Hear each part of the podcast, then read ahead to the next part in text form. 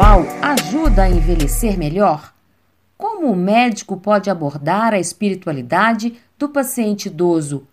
Qual o sentimento comum em pacientes em estado terminal?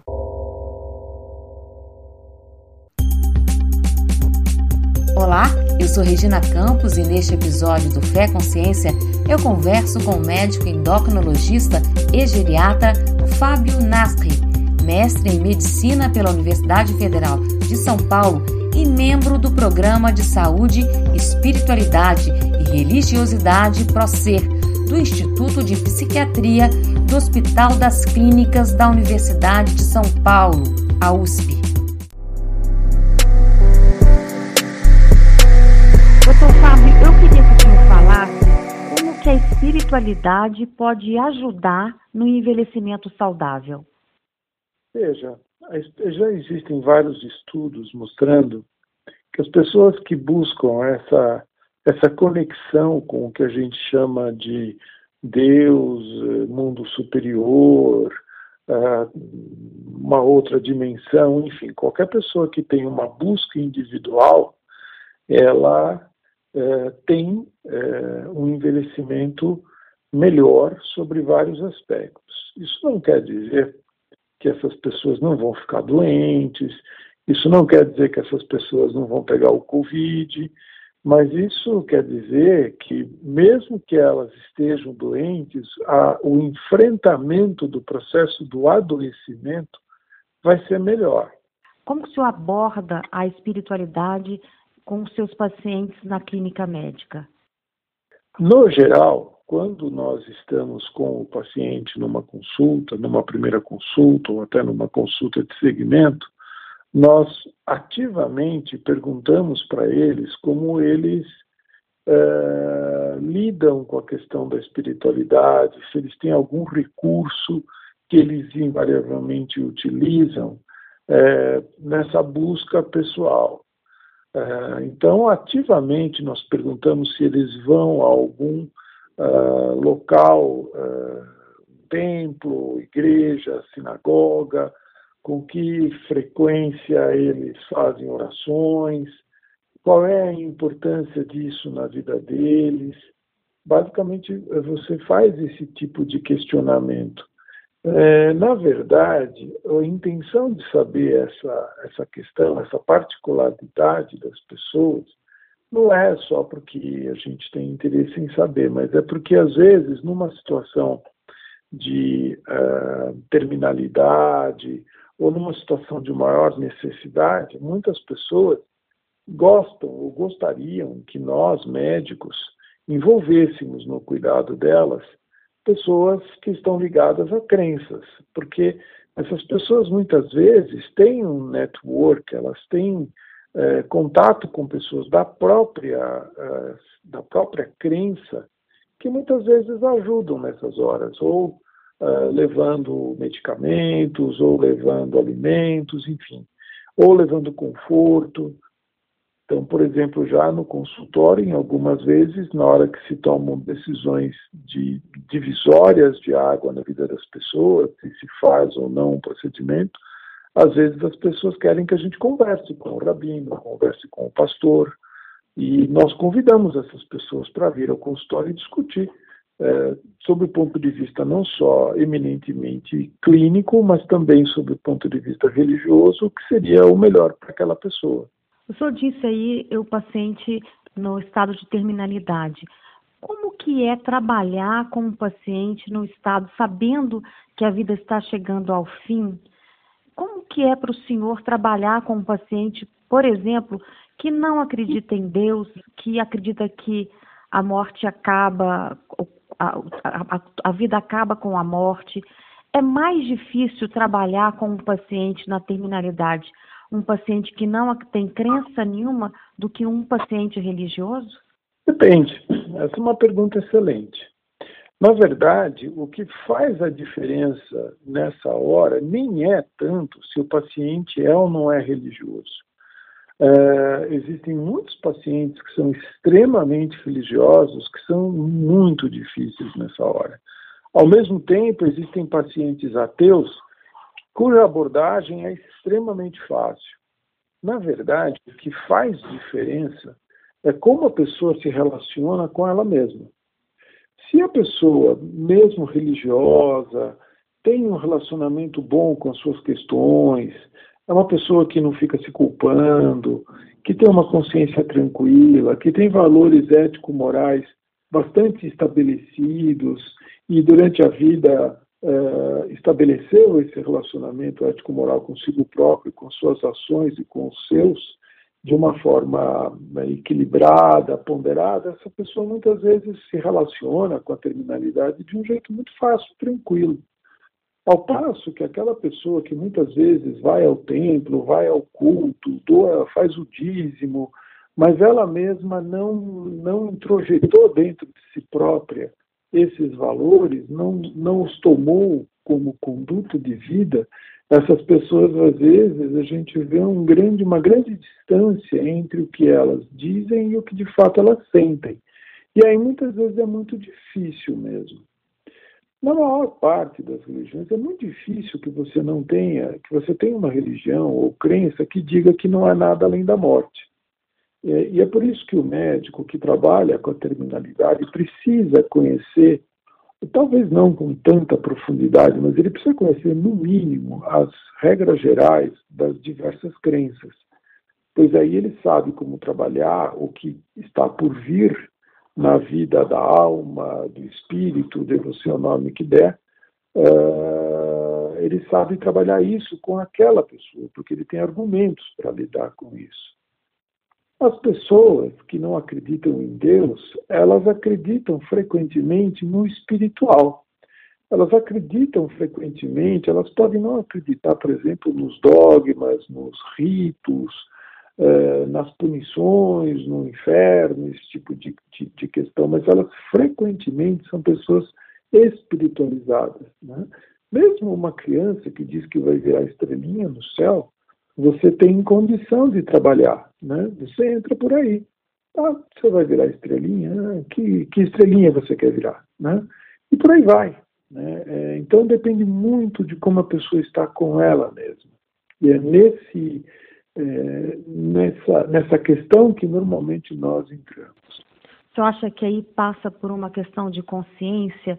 É, a pessoa faz uma análise da vida dela, do comportamento dela, do que ela fez com a oportunidade de estar na vida, e aí ela reflete e se arrepende de algo que ela fez ou que ela não fez? Pode passar por aí? Veja, é, é muito normal, é muito comum que as pessoas façam esse balanço. É, a questão não é necessariamente fazer ou não fazer o balanço, a questão é com que grau de honestidade você faz esse balanço. Então, quando as pessoas de fato querem buscar as respostas, elas vão se aprofundando nessas questões. E vão descobrindo coisas que às vezes elas, elas podem é, achar que podiam ter feito diferente, que podiam ter feito melhor, o nosso objetivo aí é não fazer com que essas pessoas entrem num, numa espiral descendente de culpa, porque isso vai drená-las, isso vai inclusive piorar a evolução do quadro clínico delas. As dores vão ficar mais dolorosas, a, a, as, as questões que incomodam na doença de base vão incomodar mais. É, então, o objetivo é fazer, estimular a pessoa a fazer esse balanço desde que ela determine isso, desde que ela manifeste essa vontade e, e, e, e ir junto até onde ela permite que você vá, sem também exagerar e sem fazer com que ela comece a cair num ciclo de autopunição, porque isso também não é bom. É, e também, às vezes, tem aquelas pessoas que espontaneamente falam para você: olha, quer saber? Eu vivi uma vida boa, eu fui ótimo, eu fui bom pai, boa mãe, fui uma pessoa maravilhosa. E ela mesma fica repetindo isso para ela. E aí, muitas vezes, nós começamos a perceber que essas pessoas não querem de fato saber. Elas praticamente estão querendo ser convencidas por elas mesmas de que foi tudo perfeito o que só para nós aponta para o fato de que o buraco é mais embaixo, mas não é nossa função é, ficar cavocando isso, né? Nossa função é ir acompanhando, mas quem diz até onde vão é, são as próprias pessoas, os próprios pacientes. E quando pacientes idosos que estão numa fase terminal, o que, que eles dizem para o senhor assim que eles arrependem mais assim? Se eles pudessem voltar atrás, o que eles fariam diferente? Olha, eu vou ser, assim, falando muito francamente com você, eu nunca ouvi, absolutamente nunca ouvi, nenhum paciente meu idoso dizer que se arrepende de não ter comprado uma casa, de ter comprado mais do que devia, ou de ter feito um mau negócio, ou de qualquer outra coisa nessa esfera. A grande maior parte dos pacientes eh, relatam questões relacionadas a relacionamentos. Eu devia ter ficado mais com a minha família, eu devia ter perdoado meu irmão, eu devia ter feito as pazes com meu filho, uh, eu não devia ter traído a minha ex-esposa, eu não devia ter bebido tanto. É, são questões muito relacionadas a relacionamentos e comportamentos. Eu nunca vi ninguém falar que fez se arrepende de ter feito um mau negócio e que aquilo está atormentando. Enfim, é, existe sempre também uma preocupação, uh, em especial uh, dos idosos, de como vão ficar os filhos, né? Eles são muito preocupados com relação aos filhos, aos netos, eles têm uma vontade muito grande de deixar os filhos bem, e bem não no sentido material único exclusivamente, em paz, eles gostariam que os filhos estivessem felizes. E isso é uma preocupação para muitos deles. Qual seria assim a orientação que o senhor dá para essas famílias que convivem com esses idosos que estão é, nessa situação de terminalidade?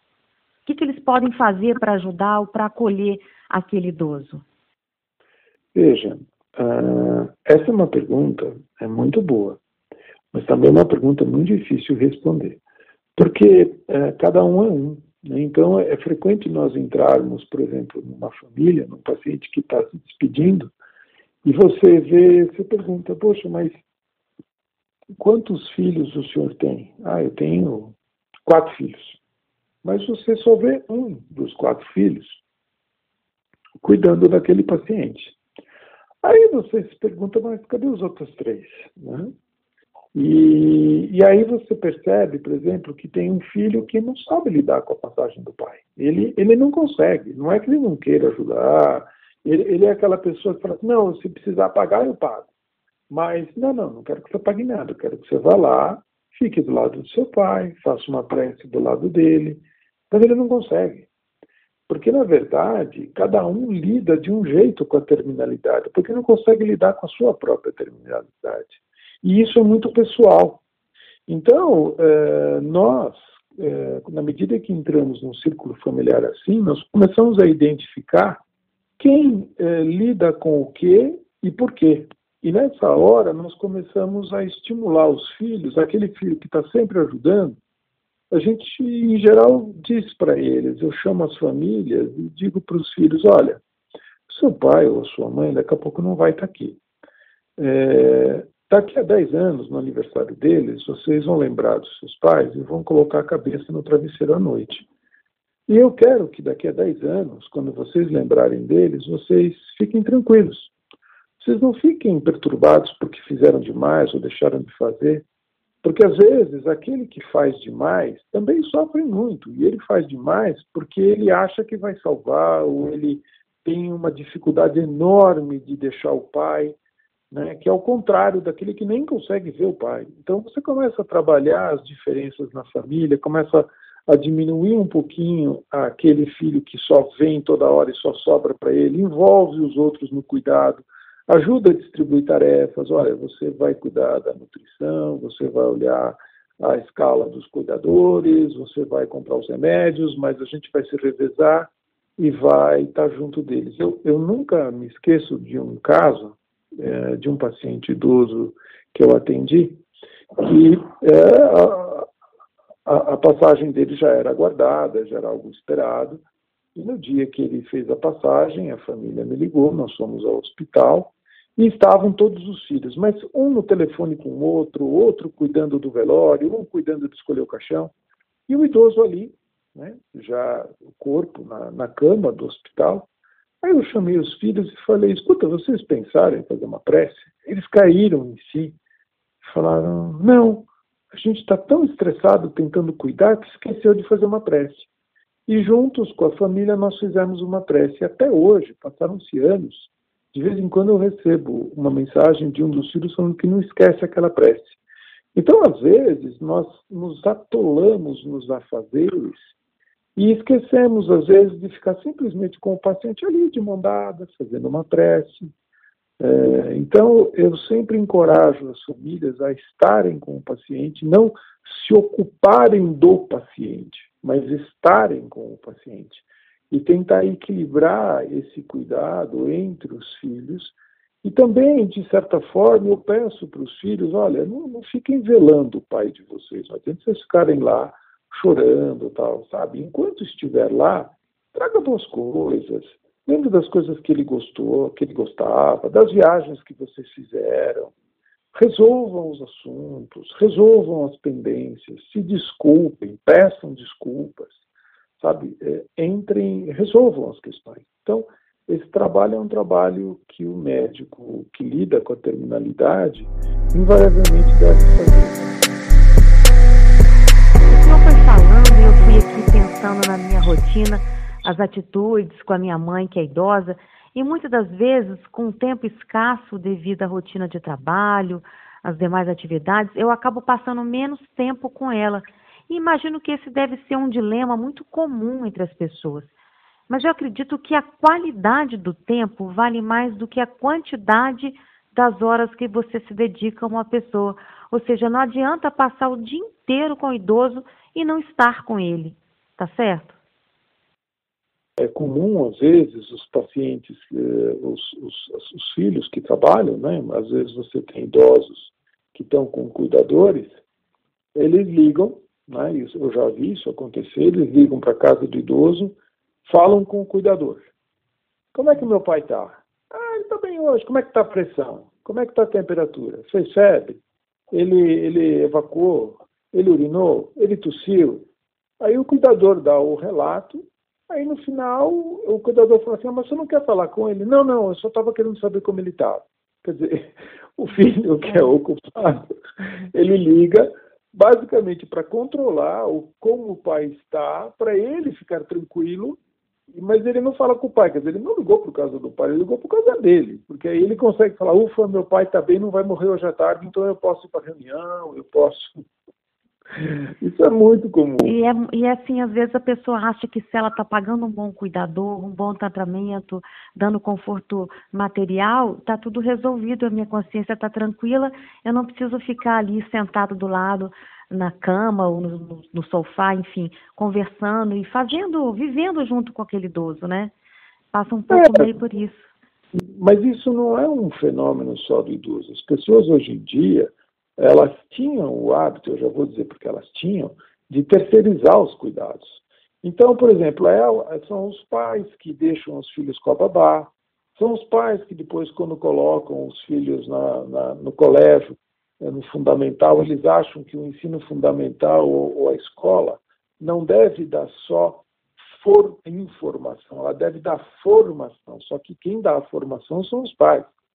E, esse, e essa questão da gente ir terceirizando a nossa vida, porque a gente tem que trabalhar, é uma coisa que é muito comum e acontece desde a criança e acontece com idosos também. Nessa pandemia, esse foi um dos temas que mais eh, gerou discussão, porque as pessoas começaram a não conseguir mais terceirizar as coisas. As crianças não foram mais para a escola, a escola continuou informando as crianças através da educação à distância, mas quem, para quem sobrou a tarefa de educar foram os pais, que com certeza têm essa função, que por sua vez passaram de terceirizar o alimento para a moça que trabalha em casa, porque ela também teve que ficar na sua casa, e eles tiveram que cuidar da sua própria alimentação e começaram a comer melhor. E isso aconteceu com os idosos também. Então, é, nem tudo nessa pandemia é, é, é, desgraça. Quer dizer, tem muitas coisas, tem muitas famílias que estão passando mais tempo juntas do que passaram em anos. O senhor falou da pandemia e eu gostaria de saber como é que os idosos têm lidado com o isolamento social, distante dos filhos, dos netos. O fato deles liderarem o grupo de risco e precisarem manter um isolamento mais rigoroso, não passa assim uma sensação de exclusão social? Eu tenho observado muitos pacientes idosos que estão incomodados com a pandemia porque eles ficam uh, de fato longe. Eu mesmo, eu, minha mãe tem praticamente 90 anos, ela mora, ela é absolutamente independente, ela mora num, num apartamento, nós temos lá uma, uma cuidadora que fica com ela só para ajudá-la nas questões, mas faz praticamente três meses que eu não a vejo, porque eu, eu atendo diariamente pacientes com Covid, eu tenho pacientes internados com Covid, então eu não tenho coragem de visitar minha mãe, né? Mas, por outro lado, eu tenho falado muito mais com ela do que eu falava antes, exatamente por não estar podendo vê-la. E, e, eu e a minha irmã, e os outros, a gente tenta tornar o dia a dia dela menos áspero. Mas eu acho, e isso é interessante, eu vejo os idosos lidar com essa situação até com muito mais sabedoria do que os jovens, até porque eles dependem menos dessa questão tão atávica, né, de estar com todo mundo, de trabalhar, de estar com a internet. Eles, eles estão acostumados a ter uma vida mais tranquila, eles foram criados desse jeito. Quando eles eram jovens, é, a vida que eles tinham não é a vida que nós temos como jovens. Eles já viveram uma época onde muitos ficavam em casa bordando. Não se tinha essa coisa de se sair toda hora, não se comia fora. Quer dizer, por incrível que pareça, a pandemia está trazendo uma realidade que na época deles era muito mais comum. Né? Essa coisa de sair, de almoçar fora, de ir no cinema, de é, fazer internet, de ir e vir, ter carro, é, isso é uma coisa dos tempos mais modernos. Os pacientes que eu tenho de 90, 85 anos, 95 anos, quando eles eram jovens, as mulheres ficavam em casa. É, então não é muito, eles têm, eles, por incrível que pareça, eles têm muito mais maturidade, eles têm muitas saudades dos netos. Isso pega. Isso pega, isso, né? Isso pega. Neto pega. Neto pega. Invariavelmente eu recebo perguntas do tipo: Olha, meu neto não sai de casa faz um mês, então ele está de quarentena. Eu não saio de casa faz um mês. Eu, então, então, assim, ele está de quarentena, eu estou de quarentena, a gente fica de quarentena juntos, né? Uhum. Aí você tem que fazer todo aquele questionário. Ah, tá bom, mas na casa do seu neto, o, o pai dele sai para trabalhar? Ah, sai. Ah, ele toma é, Então precisa tomar cuidado, porque se fosse só o neto, ficava fácil, mas tem a família toda, né? Meu nome é Sônia de Oliveira, tenho 83 anos, moro sozinha e estou há três meses e meio em isolamento social por causa da pandemia do Covid-19. E estou muito bem, estou calma, tranquila, confiante em Deus, esperançosa de que tudo isso vai passar eu tenho uma fé muito firme, graças a Deus, e sei que o que está acontecendo deve ter um motivo, porque tudo que Deus permite tem um fim inteligente. E eu sei que vai passar tudo isso. A fé ajuda muito, porque a fé é a certeza que nós temos de que Deus está no comando de tudo e que Ele está também nos socorrendo, nos prestando todo o auxílio que a gente precisa. Eu sei que eu estou longe dos meus filhos, dos meus netos, sinto muita saudade, muita vontade de um, de um contato físico, mas eu sei que agora não, não pode, mas eu tenho a certeza de que futuramente nós vamos poder voltar a ter esse contato. Eu já estou até programando, a hora que passar isso, um almoço em família para a gente comemorar.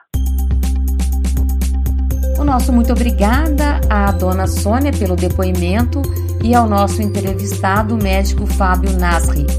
Este episódio foi editado por Carolina Leonel. A produção é de Paula Mata e Davi Barroso e a trilha sonora de Romário Rodrigues. Até o próximo episódio.